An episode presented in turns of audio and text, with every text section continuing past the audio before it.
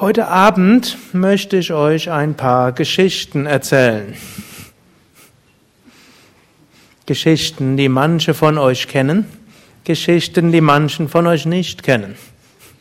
Die erste Geschichte ist eine meiner Lieblingsgeschichten, die Geschichte von Fröschen. Fröschen und Brunnen.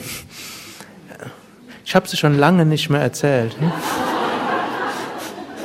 Es war einmal vor, ich weiß nicht wie langer Zeit, ein Brunnen, hm, ein, so einer von den altmodischen tiefen Brunnen. Und in diesem Brunnen lebten eine Reihe von Fröschen. Und die Frösche lebten dort schon seit Generationen und Abergenerationen. Hm, sie wurden dort geboren, sie, also beziehungsweise sie schlüpften aus einem Ei, wurden zur Kaulquappe und irgendwann zu Fröschen. Hm, dann, dann irgendwie neue Laich, neue Kaulquappen, neue hm, Frösche. Und die Frösche hatten noch nie etwas anderes gesehen als diesen Brunnen. Deshalb dachten die Frösche, die Welt besteht aus einem Brunnen. Das ist alles, was es in dieser Welt gibt.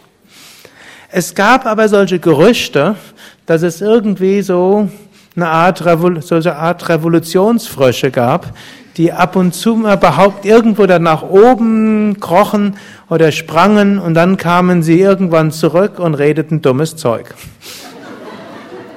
Eines Tages war es wieder so, dort kam eine Froschfrau runter, die man längere Zeit nicht gesehen hatte und es gab dann viel Aufregung und sie schütteln sich die Hände oder die Füße oder ich weiß nicht, wie Frösche sich begrüßen. Jedenfalls sie tauschten sich aus und dann fragten sie diese hm, Fröschin, ja, wie, wo warst du denn gewesen und wie warst, ist es dir denn ergangen? Und da sagte sie, ja, ich habe diesen Brunnen verlassen und ich bin zum Ozean gekommen. Ozean? Was ist Ozean? Ozean ist ein riesengroßes Wasser. Riesengroß? So groß wie dieser Teil des Brunnens oder so groß wie dieser Teil des Brunnens? Ozean ist unendlich viel größer als dieser Brunnen. Ihr könnt euch nicht vorstellen, wie groß der Brunnen ist. Noch weniger kann ich das beschreiben. Es gibt Wellen in diesem Ozean, die sind größer als der ganze Brunnen. Und es gibt Tiere, die sind so groß, wenn sie einmal das Maul aufmachen, dann fressen sie mehr Tiere, als hier in diesem ganzen Brunnen Platz haben. Die hörten sich das so ein bisschen an und dann teilte sich die Gruppe in mehrere Meinungen. Die einen da sagten Aufschneiderin. Ist vermutlich so ein paar Meter nach oben gegangen und da hat sie irgendwo sich verheddert und ist in einer kleinen Pfütze geblieben und jetzt will sie so auf große Fröschin machen. Die zweite Gruppe war die Gruppe der wohlmeinenden Skeptiker. Die dachten, ja, wenn man ein bisschen höher kommt, dann wird ja die Luft ein bisschen dünner. Wahrscheinlich irgendwelche Hirnprobleme. Und das hat dann dazu geführt, dass sie irgendwo das Gefühl hatte von ozeanischem Glück oder sowas ähnliches, aber eigentlich nur Schwierigkeiten der Hirnchemie. Hm, jetzt soll sie wieder hm, halbwegs normal sein. Dann gab es die dritte Gruppe. Das war dann die Gruppe der Verehrer. Die sagten, oh du große Fröschin, du hast diesen Brunnen verlassen. Bitte, bete für mich, ich habe Magenprobleme. Berühre mit deiner magischen Hand meinen Bauch. Hm? Statt Yogatherapie so einen magischen Touch. Oder kannst du mir eine Unterschrift geben? Ne?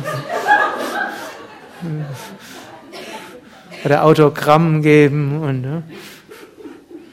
oder ja, kannst du mal an meine Frau denken, dass sie wieder nett zu mir ist. Also die Gruppe der Verehrer. Dann gab es die vierte Gruppe und die vierte Gruppe bestand aus nur einem einzigen Frosch. Und der sagte, ja, kann ich den Brunnen auch verlassen? Und dann sagte sie, ja, selbstverständlich. Der einzige Grund, weshalb ich zurückgekommen bin, ist, mal von diesem Ozean vorzuschwärmen in der Hoffnung, dass jemand den Mut hat, diesen Brunnen zu verlassen.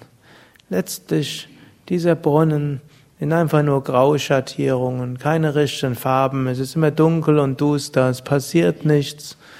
Frösche wachsen auf, sterben und zwischendurch passiert nicht viel. Aber es wartet eine unendliche Welt voller Farben, Formen und voller Gerüche und letztlich der unendliche Ozean auf euch.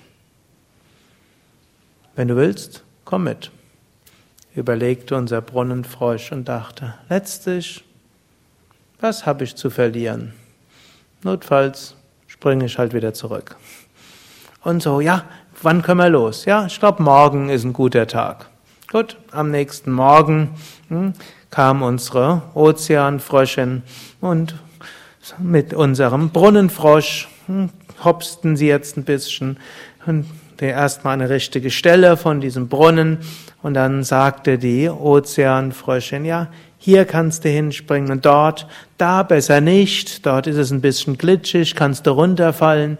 Dort hinten war irgendwann mal so eine Schlange, da könnte, wer weiß, ob da eine ist, die könnte dich fressen und uns fressen, fragte der Brunnenfrosch. Woher weißt du all das? Sagte die Ozeanfröschin. Ja, ich bin ja nicht die Erste, die hier den Brunnen verlässt. Es gibt eine ununterbrochene Frosch-Parampara. Eine Abfolge von hm, Brunnenfrosch-Lehrern hm, und Lehrerinnen. Und so ein bisschen haben wir inzwischen gewusst, was die Gefahren sind und wie man dort rauskommt. So, sie sprangen also nach oben. Schließlich hatten sie den Brunnen verlassen. Und unser Brunnenfrosch fragte, ja, ist das der Ozean? Diese schönen Farben, diese wunderbaren, fliegenden, flatternden, was ist das? Schmetterlinge. Und diese, was ist das? Blumen, diese Düfte. Ist das der Ozean? Sagte unsere weise Ozeanfrösche. Nee, das sind einfach nur ein paar Farben und Formen. Der Ozean ist noch viel großartiger als das. Sie hüpften dann ein bisschen weiter, noch weiter, kürze die Geschichte etwas ab. Unsere Ozeanfröchin sagt doch da besser nicht, da könnten Schlangen sein, da können Autos fahren. Ich modernisiere die Geschichte noch etwas. Da könnten größere Störche sein. Hm, passt dort auf. Und irgendwann kamen sie an eine Düne. Und dort hörten sie plötzlich etwas Lautes. Unser Brunnenfrosch fing an zu zittern und fragte, ja, was ist das denn? sagte die Ozeanfröschin, ja, das sind die Wellen des Ozeans. Wellen? In unserem Brunnen gibt es auch Wellen, aber die machen keinen Krach. Ja, diese Wellen, da ist jede Welle fast so groß wie der ganze Brunnen. Und so zitternd ging schließlich, hopste unsere Brunnen, unser Brunnenfrosch bis ganz hoch auf die Düne und sah zum ersten Mal in seinem Leben den unendlichen Ozean, sah Riesenwellen, sah Walfische, die in der Ferne hm, waren, die so riesengroß waren, dass sie viel größer waren als der ganze Brunnen zusammen und erfuhr so die Weite des Kosmos oder mindestens die Weite des Meeres. Das ist die Geschichte von uns. Hm? Wir sind oder waren allemal Brunnenfrösche. Wir sind aufgewachsen in einem kleinen Brunnen. Unsere Eltern haben uns irgendetwas erzählt. Die Eltern sind auch aufgewachsen in dem Brunnen, die Großeltern auch, die Urgroßeltern auch, die Lehrer auch. Und das besagt, Du bist der physische Körper. Diese Welt der Sinne ist alles, was existiert. Das, was du siehst, hörst, riechst, schmeckst, darum geht's. Du bist geboren als ein Körper. Wenn der Körper stirbt, bist du tot. Es geht darum, zu essen, zu trinken, zu schlafen, sich fortzupflanzen. Bisschen Freude, bisschen Leid, bisschen Liebe, bisschen Enttäuschung und irgendwann alles zu Ende.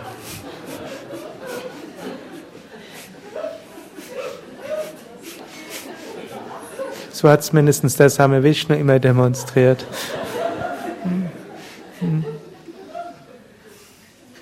Glaubst du? Und dann irgendwann kommt der oder kommt die Ozeanfröschin. Wer ist die Ozeanfröschin?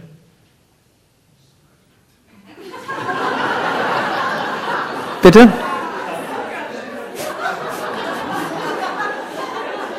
Eine Meisterin, einen Meister und erzählt, ja, diese Welt besteht nicht nur aus diesen sinnlichen Erfahrungen. Du bist nicht einfach beschränkt auf diesen Körper. Die Welt besteht nicht nur aus ein paar Dingen, die du weißt und andere, die du nicht weißt. Und letztlich, wenn du ehrlich bist, sind dir ein paar, magst du ein paar Menschen, ein paar Menschen magst du nicht. Und mit dem größten Teil der Menschen hast du wenig zu tun. Es gibt Unendlichkeit. Du bist reines, ewiges, unendliches Bewusstsein.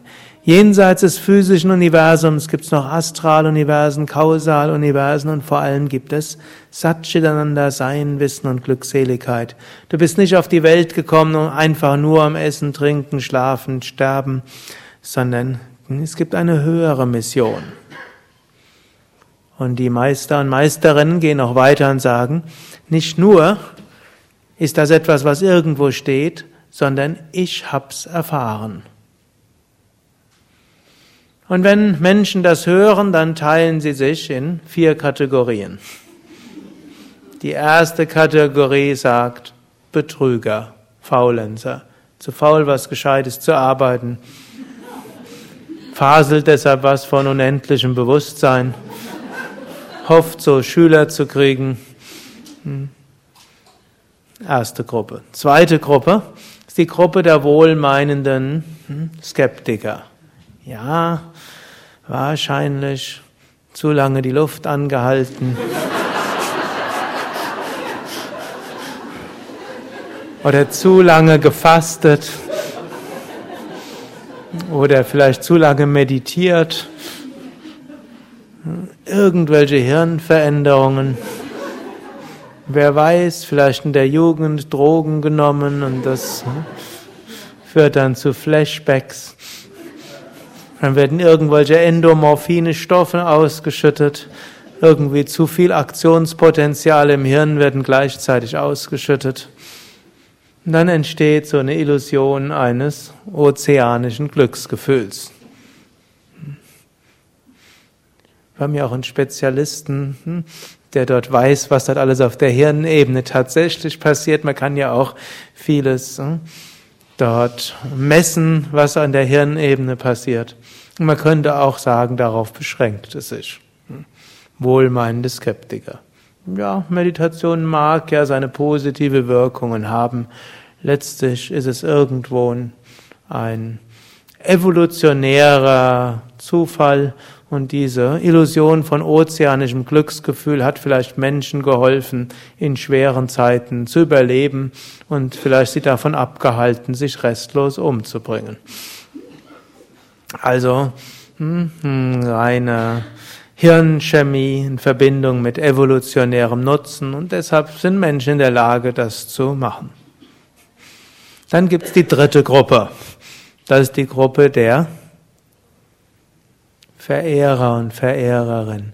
Oh, du großer Meister, du große Meisterin, du hast Zugang zur Unendlichkeit, du hast die besonderen Kräfte. Bitte lege deine Hand auf meine Leber, dass meine Leber sich heilt. Bitte bete für unsere Beziehung, dass sie sich wieder kittet. Bitte gib, dass meine Tochter die Aufnahmeprüfung für die Kunstoberschule hm, besteht und so weiter. Dann gibt es die vierte Gruppe und das ist die Gruppe der diejenigen, die es wissen wollen. Und die fragen, ja, großer Meister, Meisterin, kann ich das auch erreichen oder ist das nur für dich oder Auserwählte? Und dann sagt die Meisterin der Meister, nein, du kannst es auch erreichen. Ich hab's erreicht, du kannst auch erreichen. Der Grund, weshalb ich da so freimütig drüber erzähle, ist nicht, dass ich irgendwo mich über euch stellen will, sondern ich war auch wie ihr in diesem Brunnen, bin dort rausgekommen. Jemand hat mir gezeigt, wie man dort rauskommt. Ich habe verschiedene Erfahrungen gemacht. Du kannst es auch.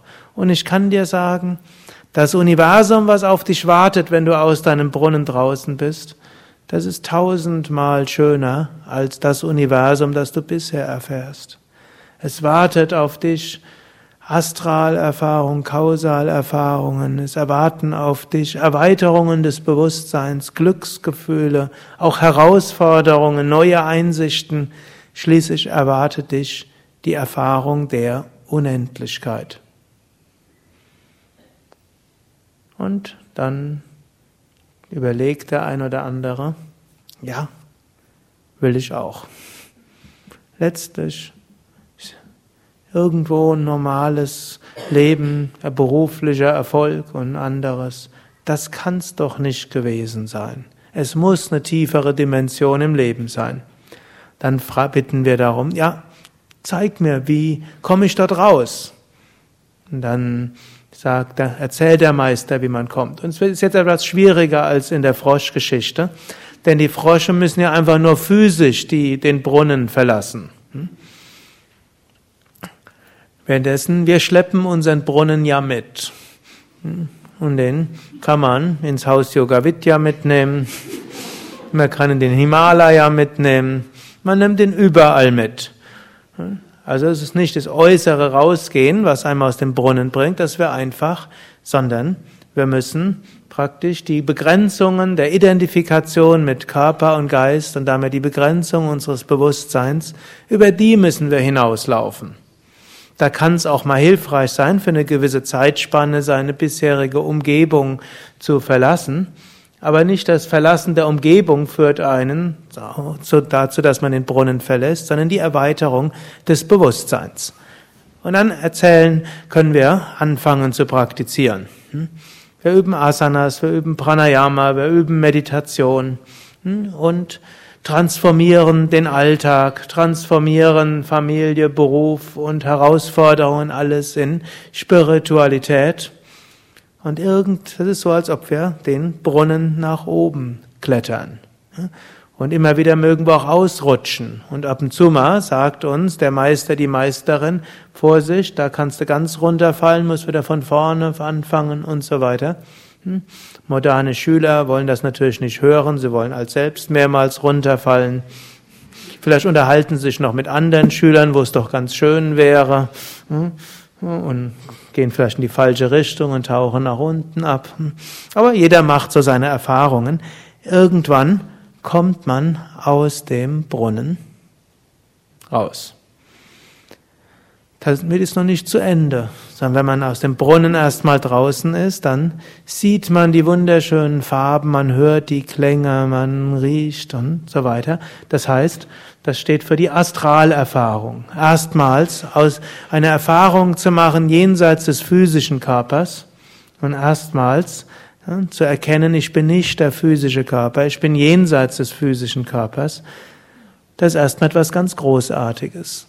Dann erzählt man das vielleicht dem Meister der Meisterin und die sagt dann, ja, es ist jetzt nichts Besonderes, ein paar astrale Farben und Formen, bleibt immer noch Farben und Formen, geh weiter kann mich noch erinnern, als ich erstmals solche Erfahrungen sehr tief hatte, habe ich so den Same Vishnu fast voller Stolz etwas erzählt. Ich hatte sehr, war keiner, dem dieses, der so leicht gefallen ist, das physische Bewusstsein zu verlassen. Ich habe sehr viel praktiziert. Und dann sagt er dann, don't worry, just continue. Ich habe mir in keinster Weise Sorgen gemacht, aber Irgendwo hat er mir, hat er so eine schöne Nadel in meinen Luftballon der, des Stolzes dort ein bisschen gestochen. Hm? Don't worry, not important, just continue. Hm? Also, einfach. Gut, und so hopsen wir weiter. Wobei im Unterschied zu der Geschichte, nicht, dass er das falsch versteht, heißt das nicht, dass man dann Familie, Beruf verlassen hat, sondern der spirituelle Weg, und das ist etwas anders als in der Geschichte, ist man natürlich weiter in seinem normalen beruflichen oder Familienalltag. Und selbst wenn man ihn gewechselt hat, dann wird man weiter irgendwo in dem Alltag sein. Und dabei gilt es, die Bewusstheit weiter auszubauen. Dabei gilt es, sich nicht zu sehr zu verhaften. Dabei gilt es, immer höhere Bewusstseinsebenen zu erreichen. Und irgendwann hören wir das Rauschen des Ozeans. Und das Rauschen des Ozeans ist letztlich der Ruf der Seele, ist das der Ruf der Unendlichkeit. Und da haben wir auch erstmal Angst. Denn der Ruf dieser Unendlichkeit heißt, heißt ja letztlich, dass wir die Identifikation des Individuums irgendwo transzendieren müssen. Ich kann sagen, der Preis für die Unendlichkeit ist die Beschränktheit.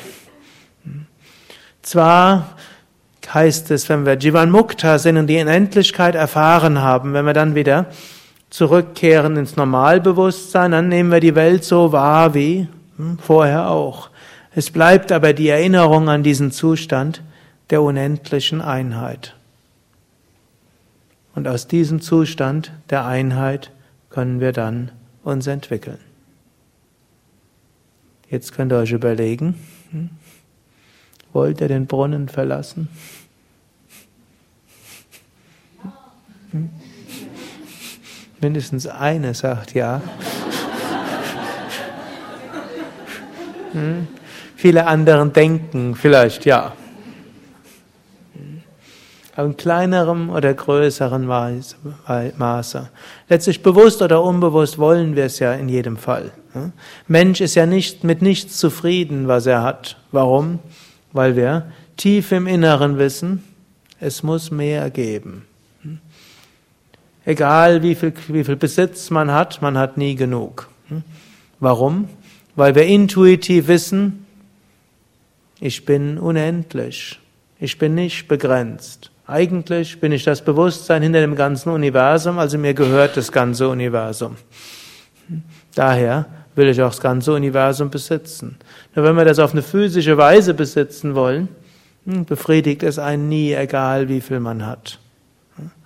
Oder egal wie viel kleine Freuden man hat, man wird nie zufrieden sein. Wir wollen unendliche Freude haben.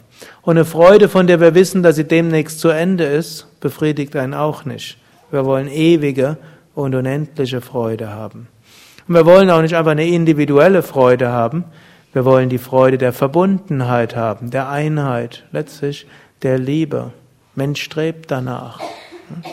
Und so ist es, ist es eigentlich nicht eine kleine Minderheit, die danach strebt, sondern unbewusst alle. Nur einige machen sich bewusst auf den Weg.